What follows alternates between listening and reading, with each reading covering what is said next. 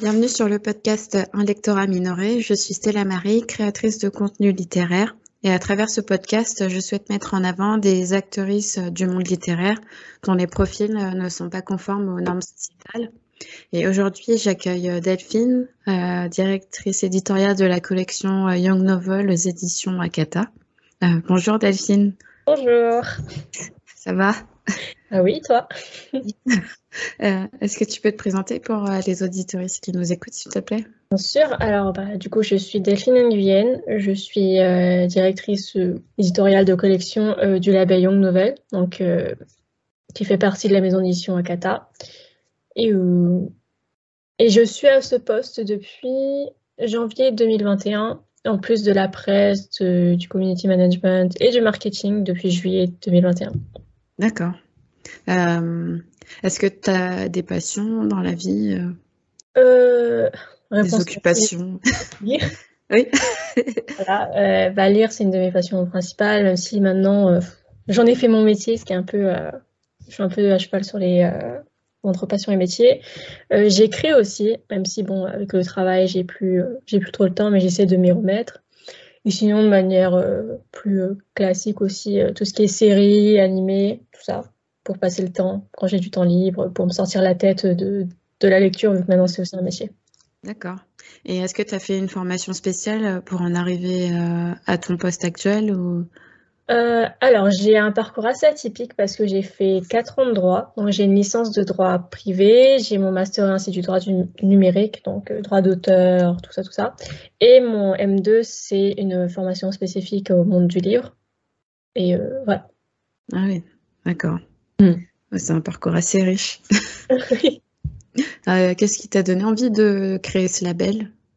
Alors, en fait, j'ai pas créé le label dans le sens où, euh, quand j'ai fini mes études en, octobre 2020, je crois, euh, il y a Bruno Femme des éditions Akata, donc qui est le directeur éditorial, qui m'a contacté et qui m'a demandé de, de reprendre le label, entre guillemets, qui était déjà créé, qui, existait déjà, qui existait déjà et qui avait déjà plusieurs publications, euh, principalement des publications japonaises. Moi, je les ai pas sous la main, mais on a, ils avaient déjà peut-être 6-7 euh, publications japonaises. Ils avaient aussi Tant qu'il le faudra de Cordelia. Et ils voulaient étendre la collection avec des parutions anglophones, en plus de continuer à enrichir la partie francophone et japonaise aussi. D'accord. Et pourquoi faire le choix de développer euh, les traductions euh, euh anglophones? Ah, On ne peut pas nier que la littérature young adulte aujourd'hui se fait beaucoup via la traduction et notamment la traduction anglophone. C'est, à mon sens, c'est de là que vient la littérature young adulte tout court en fait. Et en fait, c'est un marché si riche avec un développement si, dense, si important et si crucial à notre époque qu'il était difficile d'ignorer les traductions anglophones en fait. Ok. Ouais, c'est vrai que par rapport à, l'édition française, euh, en termes de représentation, euh, c'est beaucoup plus riche euh, dans les pays anglophones. Oui, et surtout qu'ils sont sur ce marché depuis bien plus longtemps que nous, enfin, dans le sens où ça a été développé et c'est, comment on dit, et c'est pris de manière plus sérieuse qu'en France, dans le sens où en France, c'est un peu considéré comme la sous-littérature, euh, le vas-y-toi de la littérature. Enfin, moi, je dis ça mm. comme le, manga, en fait. Alors qu'aux États-Unis, principalement, c'est considéré. Il y a encore un peu des, clichés péjoratifs, mais c'est considéré comme de la littérature à part entière. Ils ont des réels euh, prix littéraires. Nous, on en a un ou deux. Et encore, c'est plus jeunesse dans son sens global. Mm. aux États-Unis, ils ont peut-être une dizaine, quinzaine de prix. Ils ont plein de conventions. C'est ouais. Mais c'est beaucoup plus développé. Hein. Exactement. Et euh, comment vous faites euh, pour euh, trouver les titres Qu'est-ce qui vous interpelle euh, alors, moi, je suis quelqu'un de très superficiel. du coup, euh, quand les agents m'envoient des textes, enfin, je fais mon travail de veille aussi, mais quand les agents m'envoient des textes, je regarde d'abord la couverture. Alors, c'est ce qui est bête parce qu'en fait, en vrai, si la couverture me plaît pas, mais le texte me plaît, je peux, on peut refaire une nouvelle couverture française, on l'accepte et mm. Mais euh, moi, je suis vraiment cliente du. J'achète à la tête de la couverture. Du coup, en fait, c'est ce qui me donne envie de. Parce qu'en fait, je reçois plein de manuscrits. J'en ai peut-être 40, 50 en plus, dans mes mails là. Et du coup, ah oui. Non, mais je suis toute seule, donc voilà. Euh, mon premier tri se fait vraiment à la couverture, parce que bah, si ça m'attire pas, bah, je vais le mettre en bas. Et ensuite, euh, donc il y a ça, ensuite le sujet, qui l'écrit. Après, oui, bah, je le lis, je lis le synopsis, je lis les premières pages. Avant, j'avais l'habitude de tout lire, sauf que maintenant, j'ai plus le temps. Du coup, euh, j'essaie de lire au moins les 25 à 50 premières pages. Je lis un morceau du milieu et si vraiment j'accroche pas la charrette, mais si mm. je me dis oui, bon, peut-être que ça va s'arranger à la fin, je lis euh, les 30 dernières pages. Bon, généralement, quand je commence à sauter des parties comme ça, c'est pas bon. C'est pas bon, c'est ouais, voilà, sinon j'aurais tout lu depuis le début, mais euh, voilà. Ok. Et euh, du coup, comment, ouais, quel est le processus du coup pour pour la publication d'un livre C'est toi qui gères tout du début à la fin ou tu te fais aider par... Alors en gros, euh, si on parle des textes anglophones, je, euh, je deal avec des agents littéraires. C'est-à-dire que l'agent m'envoie un texte ou c'est moi qui le demande. Je lui dis euh, oh, en fait, ce texte m'intéresse. Je te propose, je te fais cette offre dessus. Tu me dis oui, tu dis non. On signe le contrat. À partir de là, je récupère le, le PDF traduisible que j'envoie à une, de mes traductrices parce que euh, ensuite elles le traduisent. Je reçois la traduction brute. Après là, généralement, je l'envoie en grosse première grosse correction à mon correcteur externe qui me le renvoie et moi je fais euh, ce qu'on appelle la prépa de copie. En fait, tu prépares euh, le, document Word pour pouvoir faire la maquette après. Je fais la maquette, je fais ma relecture J'intègre aussi les corrections du, euh, du, correcteur. Je fais ma relecture, je le renvoie à mon correcteur externe, je le relis moi, ensuite après. il y a beaucoup d'échanges. Oui, il y a beaucoup d'échanges, mais en fait, parce que je suis toute seule et du coup, c'est pour ça que euh, je demande à mon correcteur que j'adore et qui est très pertinent dans ce qu'il fait, qui, qui, fait plein de remarques et tout. Parfois, je m'arrache les cheveux sur ses remarques, je me dis, ah, mais c'est pas bête ce qu'il me dit. et, euh, et je le relis moi, généralement, si j'ai j'ai encore beaucoup de temps, je le relis plusieurs fois. Je le relis du début à la fin, je le relis de, de la fin jusqu'au début. Parfois, je lis des chapitres dans, des heures pour en fait. Euh, parce que quand vous lisez un texte, vous, plus vous lisez, plus vous voyez plus les fautes en fait. Et en fait, votre cerveau corrige la faute toute seule et c'est piège parce qu'elle vous retrouve avec des coquilles ultra bêtes. Mais bon, c'est quand même des coquilles dans un livre imprimé. Du coup, euh, je le relis plein de fois. Ensuite, euh, je l'envoie chez l'imprimeur. On valide le bon à tirer et il sort en librairie. Ok. Et euh, quelle, euh, quelle parution euh, t'a marqué le plus depuis que tu as commencé Est-ce qu'il il y en a une sur laquelle tu as tout de suite été conquise ou au contraire tu as beaucoup hésité avant de la sortir hum, Quand on m'a proposé le poste pour diriger la collection de nouvelles, je m'en souviens, j'ai rencontré Bruno et j'étais arrivée avec, un PowerPoint avec les titres que je voulais, euh, je voulais voir chez Young Novel. Donc, c'est le seul que j'ai sous la main, mais il y avait Pour l'amour du feu. Oui. Bah, évidemment. et en fait, je me souviens, mon PowerPoint, il était divisé en trois catégories. La première, c'est il faut absolument les faire. La deuxième, c'était euh, à creuser entre nous après échange. Et, et, la, et la troisième, c'était genre, euh, j'ai repéré ces titres, je ne les ai pas encore lus. Et dans la première catégorie, c'était Pour l'amour du feu, Darius le Grand ne va pas bien et euh, L'amour de A à Z. Donc c'était vraiment les trois titres que je voulais voir dans la collection. On m'a dit oui. Et euh, du coup, voilà. Et ensuite, dans les textes que j'ai un peu hésité, je ne peux pas les citer parce que bah, n'ont pas été annoncés encore, mais. D'accord. c'était. Euh, j'adorais le sujet principal parce que c'est un sujet très important. J'aimais beaucoup la plume, sauf que le rythme du texte je le trouvais un peu lent. Et du coup, j'étais allée voir l'agente en disant. Euh, en fait, parce que je recevais, euh, c'était le premier G. Ouais. Ça va tellement vite que maintenant, les agents, ils t'envoient le premier G, ils te manquent toutes les corrections, machin et tout. Tu sais que les trucs vont changer. Du coup, j'avais demandé à l'agente si euh, ça allait être écrit, tout ça. Elle m'avait dit oui tout ça. Et après, j'avais demandé, demandé à Bruno Femme de le lire et de me demander son avis. Du coup, lui, il avait adoré. Du coup, ça collait avec mon avis global. Et du coup, on l'a signé. Du coup, normalement, il devrait sortir en septembre 2023. Voilà. D'accord, un petit scoop. Oui, voilà. Euh, ouais, donc tu, euh, tu disais que tu avais beaucoup de travail, que tu gères un peu tout, euh, tout, tout, que tu gères, enfin, beaucoup de choses seul. Mm. Euh, est-ce que l'entreprise a pour ambition de recruter plus tard pour avoir, je sais pas, une assistante éditoriale ou un club de, de lecture pour avoir un avis extérieur Alors. Lié quoi.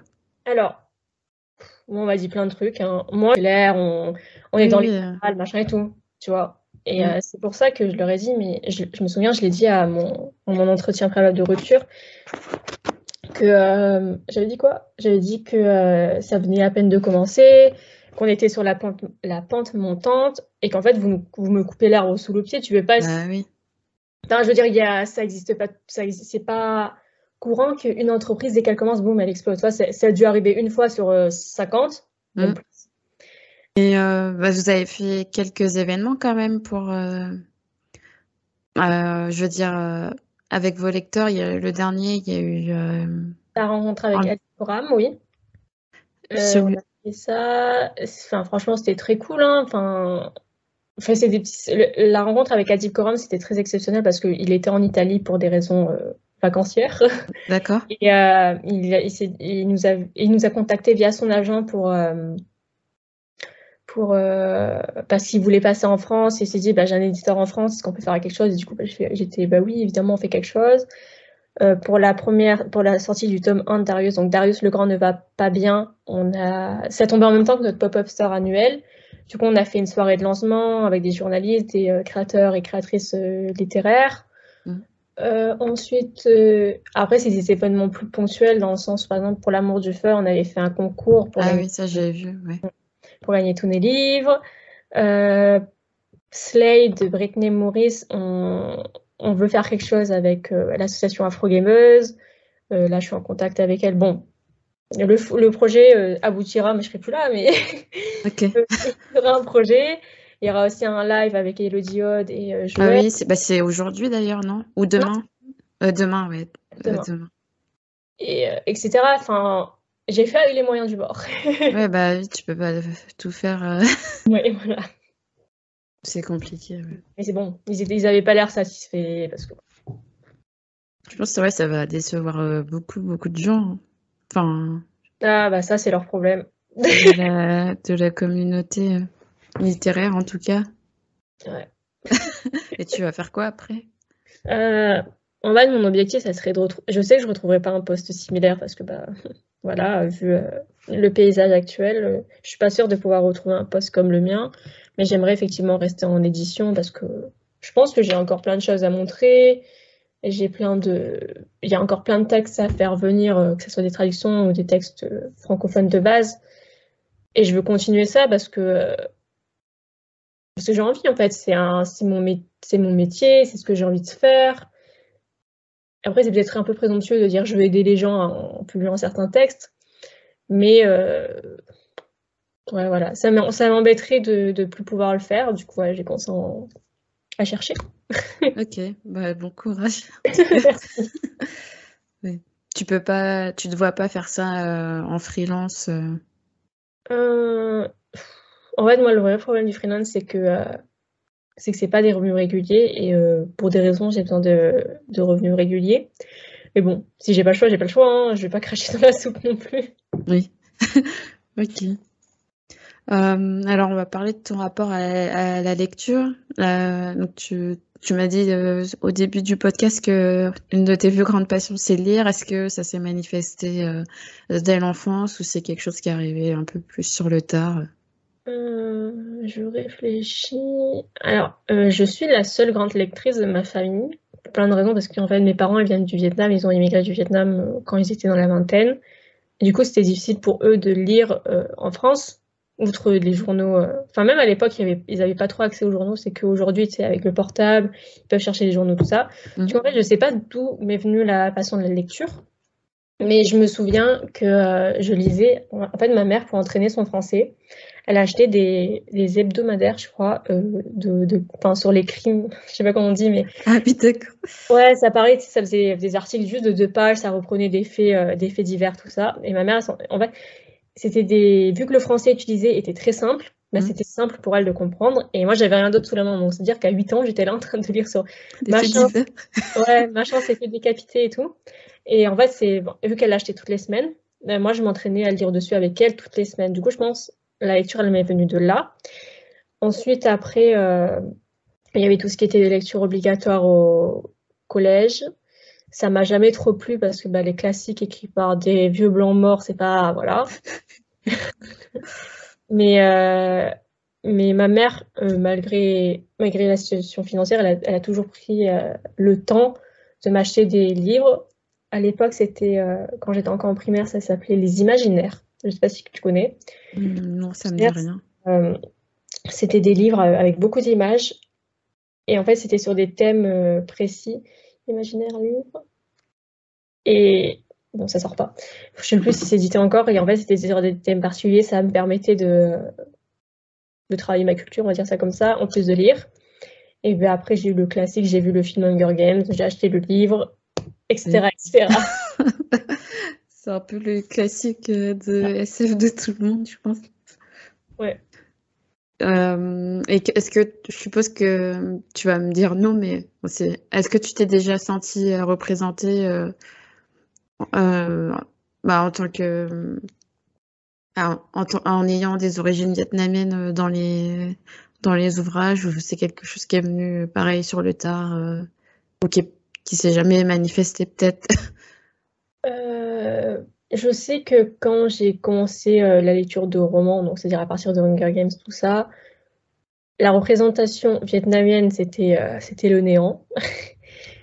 Asiatique, c'était déjà compliqué, mais vietnamienne, fallait pas, voilà, fallait que je me contente de tout ce qui est des asiatiques de manière générale.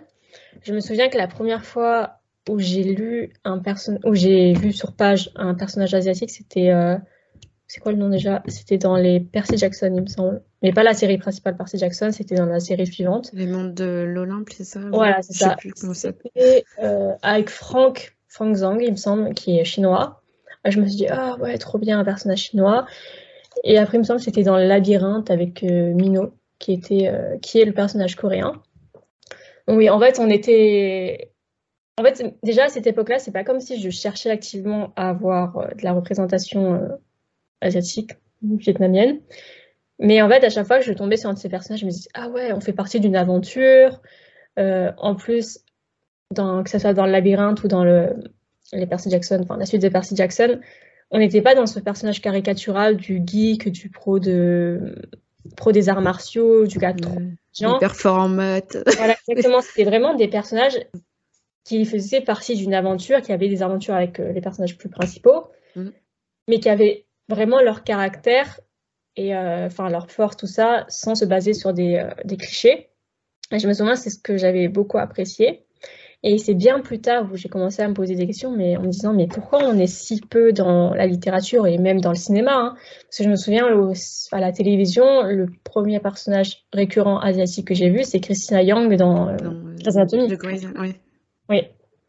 Et c'est vraiment important. Je pense que j'ai eu cette réflexion assez tard, peut-être par rapport à d'autres personnes.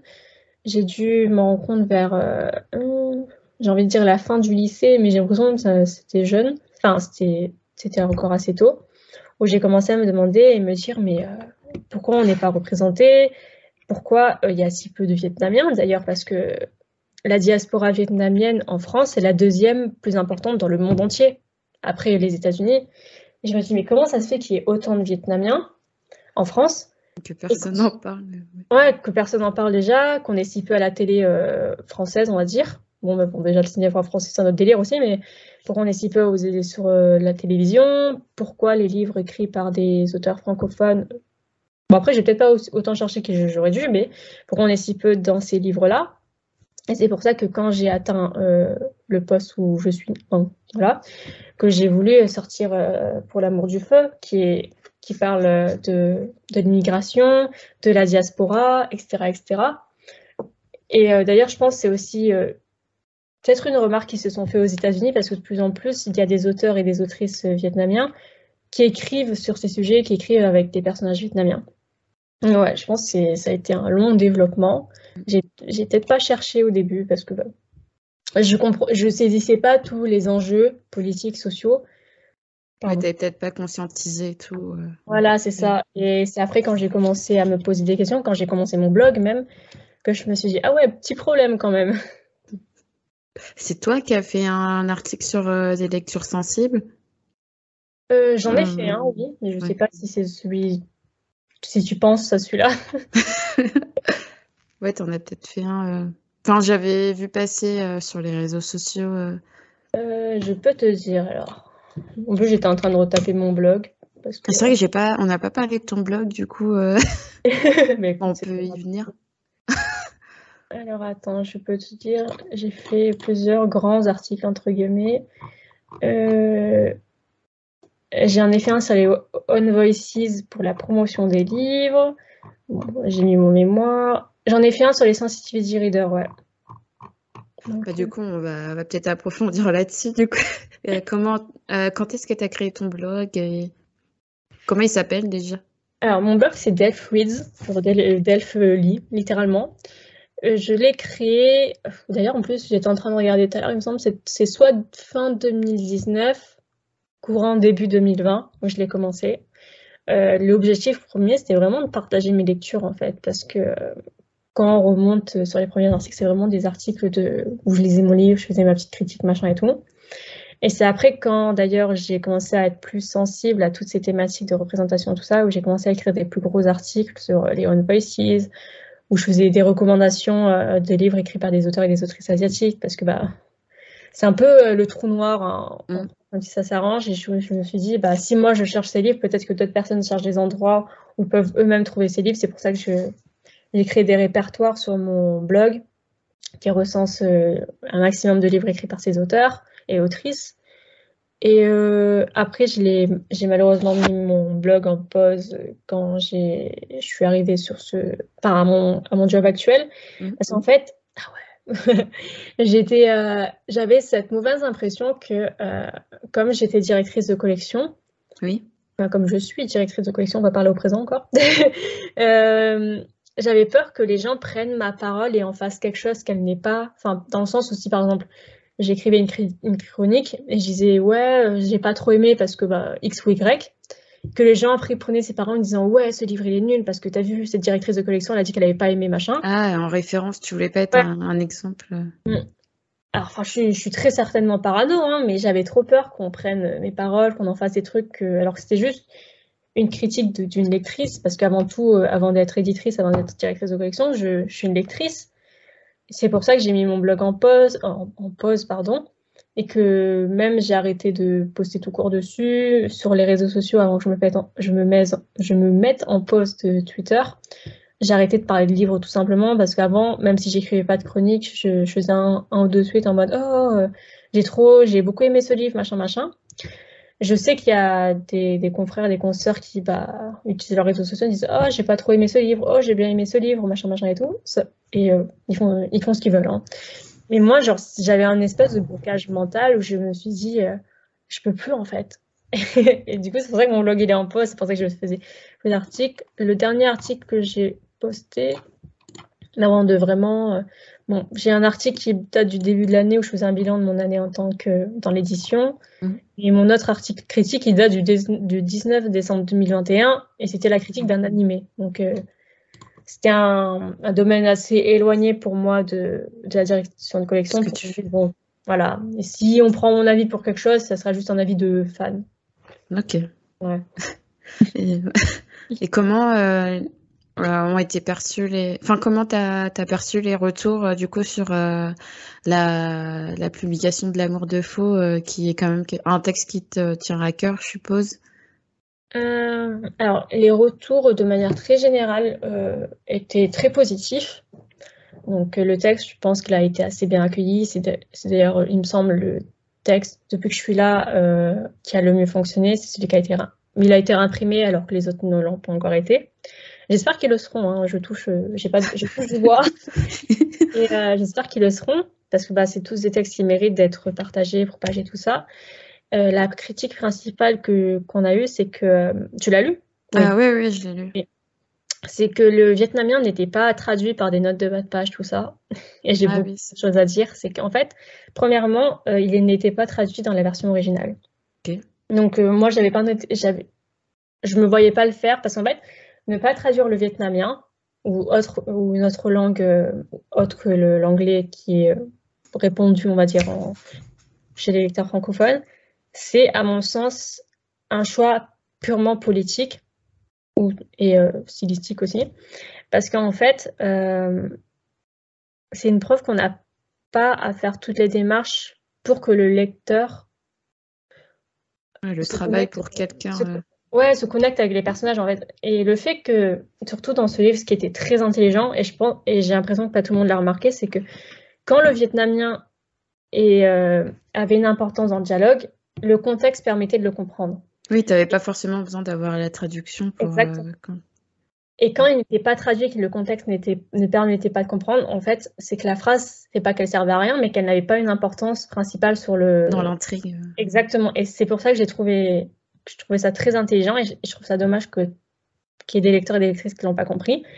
Mais aussi, je voulais revenir sur ce que je disais. Le fait de ne pas traduire le vietnamien, le fait de ne pas comprendre, c'est une expérience propre à plein d'enfants issus de la diaspora, plein d'enfants pareil immigrés. Genre moi, mes parents, parfois, ils me parlent vietnamien, je suis en mode Qu'est-ce qu'elle a dit? Oui, moi non plus. Euh, quand ils parlent dans leur patois, je comprends pas non plus, mais tu arrives à saisir euh, le sujet de la conversation de manière générale. Mmh, exactement, et c'est ça, et, c'est pour ça que je trouve ce roman si bien dans sa construction, euh, notamment sur son utilisation du vietnamien, parce qu'en fait, c'est juste comment ça se passe dans la vraie vie, quoi. Et si vraiment tu veux comprendre, bah, Google Traduction. oui. Après, j'ai vu plein de gens qui disaient euh, oui, euh, au début j'étais sur, euh, j'utilisais la traduction, mais ça me sort de ma lecture, tout ça et tout. Et j'ai trouvé ça assez hypocrite, c'est pas le mot, mais j'ai trouvé ça assez désolant dans le sens où moi, moi-même, genre quand je lis et que je comprends pas un mot, bah, j'utilise Google parce que j'ai pas le choix. Mmh. je trouve pas ça gênant, je trouve juste que c'est pas, bah, c'est juste comment sont les choses en fait faire la démarche de comprendre. Euh, Exactement, et je pense que c'est ça qui était très dommage avec ces, les lecteurs et lectrices qui, font, qui ont fait cette remarque, c'est parce que ils se sont enlevés une, une expérience en fait dans, dans, la lecture. Ils se sont enlevés, ils se sont dit je comprends pas, du coup bah voilà, je je comprends pas, je, ils ont, je comprends pas et je comprends pas pourquoi ce choix a été fait, pourquoi ils n'ont pas traduit alors que c'était juste comment sont les choses dans certaines euh, groupes ethniques, surtout pour ceux de la diaspora. Du coup, ouais, c'était. Euh, j'ai trouvé ça dommage, mais bon. Ouais. En tout cas, ouais, moi j'avais bien aimé. Euh, mais c'est vrai que ouais, vous publiez pas mal de, de contemporains. Il n'y a pas d'imaginaire de prévu. alors, je réfléchis tout ce que j'ai signé, moi, c'est du, bah, du, contemporain pour la seule et unique raison, c'est que euh, j'avais trouvé aucun roman de fantasy ou de science-fiction qui me plaisait bien. ah, d'accord, ok. C'est juste par euh, goût. Euh. Non, non, ouais, là, c'était par goût. après, surtout, les agents m'envoyaient surtout du contemporain. Parce qu'en fait, ils ont remarqué que c'était ce que je signais, et en fait, par la force des ils m'envoyaient. Après, l'objectif, c'était évidemment de publier des autres genres littéraires, fantasy, science-fiction. Je voulais, à un moment, je voulais m'essayer au, au, thriller policier aussi, sauf que c'est un des genres que j'aime le moins, parce que c'est le genre où, euh, où je me sens le plus bête, en fait, dans le sens où...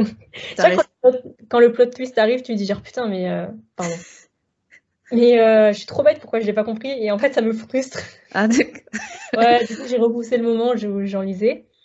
Mais euh, je, j'avais commencé à lire des, euh, de la fantaisie, sauf que je trouvais rien à mon goût.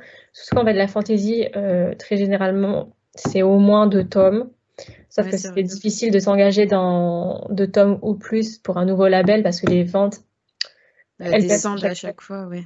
Exactement. Du coup, en fait, moi, je voulais solidifier notre place avec euh, des contemporains, des one-shots, avant de se lancer, avant de prendre plus de risques, plus de risques, même mm. si le label en soi, c'est un risque.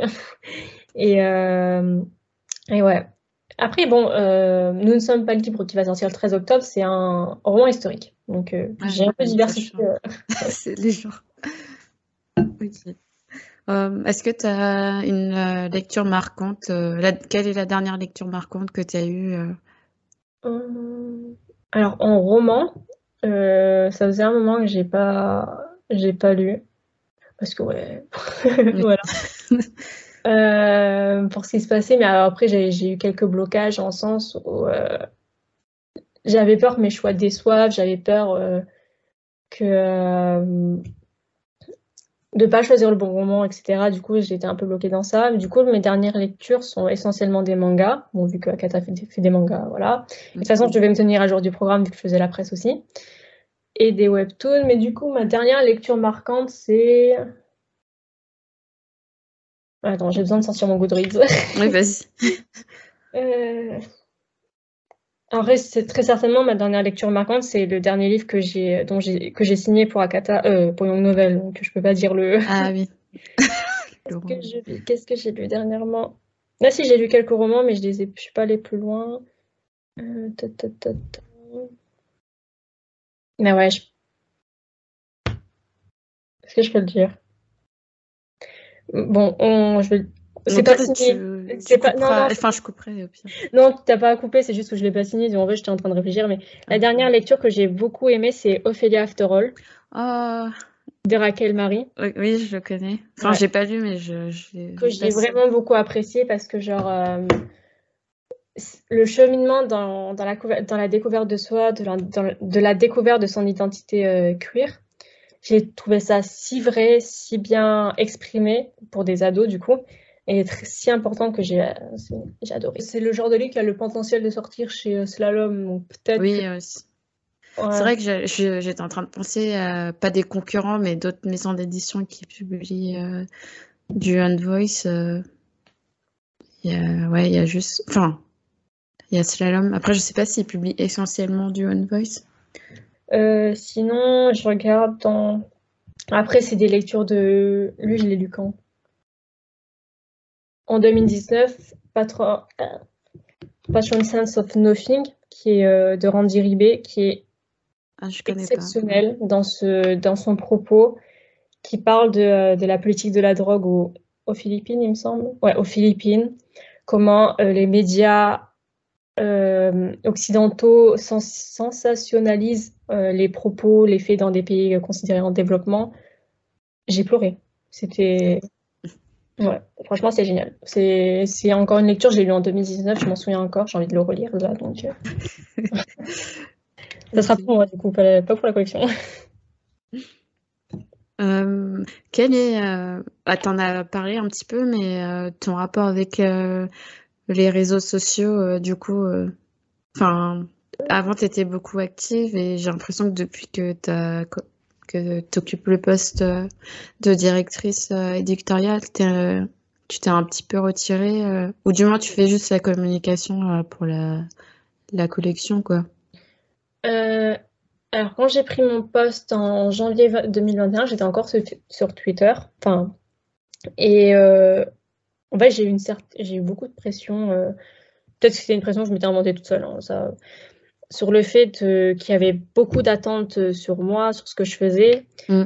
Et c'est d'ailleurs ce que je disais à la rencontre avec Adib Koram, parce que la question, elle, m'était posée, euh, où je disais que euh, j'avais l'impression que très rapidement, on m'avait mis sur un piédestal et que, euh, et que moi, j'avais juste peur de ne, de ne pas être à la hauteur. Et enfin, moi, c'est ce que je considère aujourd'hui, que bah, je suis encore trop, trop petite dans ce que je fais pour être à la hauteur de toutes les attentes. Mm. Et, euh, et, quand je cherchais des solutions, bah, une des premières, c'était de me retirer des, réseaux sociaux, des réseaux sociaux parce que c'était là où j'étais en, première ligne, c'était là où on pouvait euh, très rapidement m'envoyer des messages, tout ça. Et euh, du coup, j'ai juste retiré Twitter. J'ai gardé Instagram qui était plus mon, mon, compte personnel si jamais des personnes voulaient me contacter parce que bah, je sais pas si des personnes voulaient me contacter alors que mon compte Twitter c'était j'étais entre le euh, privé, enfin j'étais à, j'étais à 1300 abonnés, donc j'étais entre le privé et le public. J'avais des journalistes euh, qui me qui m'avaient follow là-bas. Ah j'avais ouais, j'avais des gens euh, du, du monde de l'édition qui m'avaient follow. J'avais des gens qui des lecteurs qui étaient très dont la, la, cause pour la représentation, la diversité était très importante, qui me, qui me suivaient aussi là-bas. Et du coup, j'avais, j'avais l'impression, étouffée, c'est pas le mot, mais j'avais l'impression d'être euh, ouais, étouffée dans tous ces, toutes ces personnes, dans toutes les attentes et tout. Du coup, je me suis débarrassée, enfin débarrassée. Euh, je, je, me suis, j'ai désactivé mon compte euh, Twitter fin, fin décembre 2021 jusqu'à juin 2022. Après, je l'ai réactivé juste parce que je, je, recevais des mails de gens actifs parce qu'ils me disaient, mais euh, ça va. T'es passé où? Ouais, exactement. Et du coup, je me dis, ah ouais, j'ai pas fait de, de communiqué, machin et tout. Du coup, je l'ai réactivé en, le 17 juin 2021, je, je m'en souviens. J'ai juste laissé un message genre, euh, oui, je quitte Twitter parce que euh, le stress, machin et tout. D'ailleurs, c'est de ça que parle mon dernier article sur euh, le blog. Le bilan, enfin, tu pourras aller le voir si tu veux, où je, faisais un, où je fais un bilan de mon, de mon année, de mon stress, tout ça, tout ça. Du coup, ouais, euh, bon, euh, je, suis bien plutôt plus directrice, donc peut-être ça va s'arranger. peut-être que je pourrais revenir euh, plus tranquillement parce que un de mes plus grands regrets, c'est de ne pas avoir pu continuer de manière sereine mon blog parce que j'avais peur de la manière dont mes propos seraient pris. Mais bon, là, plus personne pourra prendre mes propos en mode pour un champ content parce que bah, je ne suis plus personne. Donc voilà. Mais ouais, j'avais un énorme stress et parce que genre euh, c'est ce que je disais à la rencontre avec Adip, euh, où il y avait Adip Koram que bah, j'ai pas eu de mentor j'ai pas eu de modèle. Parce qu'en fait Young Novel dans sa dans sa création dans son but éditorial c'était la seule collection qui était comme ça en fait. Bah oui euh, et, ça mais moi ça fout je sais pas mais ça oui oui je pense et j'étais j'ai pas eu de mentor j'ai pas eu de modèle autre part où j'avais pas genre je vais déjà, je vais dire n'importe quoi, une éditrice chez euh, PKJ ou euh, Gallimard qui avait fait ça, et, je, où j'aurais pu prendre exemple en mode ah ouais ça ça a bien marché, je pourrais peut-être faire ça et faire un peu à ma sauce, ou ça ça n'a pas marché, du coup faut que j'évite. Mm. En fait voilà la, la métaphore que j'ai c'est comme genre tu construis un pont, mais tu marches en même temps dessus, tu vois. Donc un mauvais faux pas, tu tombes. Et euh, mais en même temps je sais qu'il y a hum, peut-être des nouvelles personnes qui qui ont les mêmes idées éditoriales que moi qui veulent se lancer. Et donc, ils marchent derrière moi. Sauf que mon pont, il est bancal, tu vois. Et euh, du coup, j'ai pas de. Soit, et j'ai peur que, genre, si je fais mal les choses, je les entraîne dans la chute de mon pont avec moi. Ou alors, mon pont, il sera bien construit et tout, voilà. Et c'était. C'est terrifiant, voilà. Le mot que je cherchais, c'est terrifiant parce que, bah moi, j'estime, genre, j'ai que 25 ans, j'aurais pas dû être la première à faire tout ça. C'est ça, en 2022, c'est un... enfin 2021, du coup, c'est un mm. peu tard, quoi. Ouais, voilà. J'ai suivi le lancement, euh, sur... c'était sur Twitch ouais. que vous avez fait. Et ouais, c'est pour ça, moi, je, moi, j'estime que j'aurais jamais dû être la première. Moi, j'estime que, enfin, j'aurais dû avoir un modèle autre part chez des plus grandes maisons d'édition.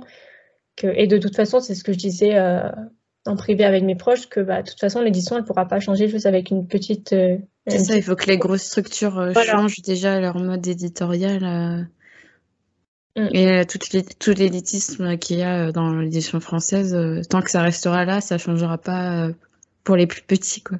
Exactement et c'est pour ça que bah moi j'aurais bien voulu avoir les, les, plans pour faire mon pont sauf que bah, le pont je l'ai inventé en même temps que je marchais dessus et du coup, ouais, c'était euh, d'où le fait que j'ai essayé de me retirer des réseaux sociaux pour essayer de m'enlever un poids. Parce que dès que j'enlevais un poids, je m'en rajoutais un autre quelque part d'autre. Du coup, ouais, c'était un peu compliqué. ok. Euh, on va arriver à la fin du, podcast. Euh, est-ce que, bah déjà, est-ce que tu peux rappeler si tu en as envie, où est-ce qu'on peut te retrouver sur les réseaux, ou du moins pour le, le label Young Novel? Alors, pour le label Young Nobel, on a les réseaux sociaux sur euh, Twitter, Instagram et euh, TikTok. je vais chercher euh, le truc exact parce que les trois, c'est pas le même. Alors, pour Twitter, c'est Young-8 Novel. sur Instagram, c'est Young Novel-8 FR. Et sur TikTok, c'est juste Young Novel. ensuite, moi, je, je, pense que je vais revenir sur Twitter doucement. C'est juste Delph. J'ai pas mon compte Twitter sur mon portable. DelphNG. Sinon, mon blog, deadfritz.wordpress.com. Et sinon, on a le site internet de Akata, akata.fr pour toutes euh, les nouveautés et les actualités plutôt. Et euh, après, mon compte Instagram, c'est juste un compte privé, donc il n'y a aucune euh, raison d'aller le follow parce que bah, voilà. D'aller voir mes photos de moi à Paris, c'est tout. donc, ça n'intéresse personne, voilà. Et, et c'est tout, je crois. Ok. Et euh, petite dernière question, euh, à quel invité euh, tu verrais sur mon podcast Alors, bah, réponse facile pour moi, bah, Elodie Hode. oui. Alors, elle sera déjà là. bah voilà, diode. Euh, je pensais à ma grande amie Sarah, qui est doctorante, qui est spécialisée dans, dans ces questions, mais je pense qu'elle spécialise encore plus dans tout ce qui est littérature lesbienne et tout. Donc Sarah, que j'adore. On m'a dit recommandé en plus. Ah bah Sarah voilà. Ouais, c'est ça exactement, Sarah, bah, que, que j'adore. Si elle écoute ce podcast, ben plein de bisous. Et je pense, ouais, c'est mes deux, c'est mes deux invités euh, que je recommanderais beaucoup. Ok, bah, c'est noté. bon, Elodie, je vais, normalement, je tourne avec elle la semaine prochaine. Et Sarah, on me l'a recommandé. Je crois que c'est Amandine qui me l'a recommandé. Euh. Bah, elle fait un boulot super, donc. Euh. Ça marche. Je vais me pencher dessus. bah, merci à toi euh, pour ta confiance, pour avoir consacré du temps à parler de ton expérience en tant que directrice. C'est un plaisir. Non, mais t'inquiète, je pense que ça sera très bien. Moi, c'était un plaisir. C'est la première fois que je m'essaie au, à l'exercice du, euh, du, podcast. Donc, c'est toujours enrichissant pour moi. Donc, euh, bah, je te remercie pour ça. De rien. Euh, du coup, bah, avais... pourtant, tu as fait, as fait que des interviews écrites, c'est ça? J'ai fait le live, j'ai fait plusieurs lives. J'ai fait des interviews écrites. parfois, on m'a ah, appelé. Et, mais c'était le premier podcast. Ok. du plus loin que je m'en souviens. Peut-être j'en ai fait d'autres. Ah, c'est cool alors. ouais. Ouais, bah, je voulais un peu. Euh, enfin, je trouvais qu'il n'y avait pas tant de podcasts que ça euh, sur les minorités euh, dans le monde littéraire. Et du coup, ça me tenait à cœur bah, d'inviter des gens qui en font partie. Bah, c'est une très belle, un très beau projet, une très belle expérience pour moi en tout cas. Du coup, je te remercie. de rien. Bah, merci aux auditeurs et auditrices d'avoir écouté ce podcast. Et puis, je, vous, je te souhaite une belle journée et à bientôt. À bientôt. Bonne journée. Merci.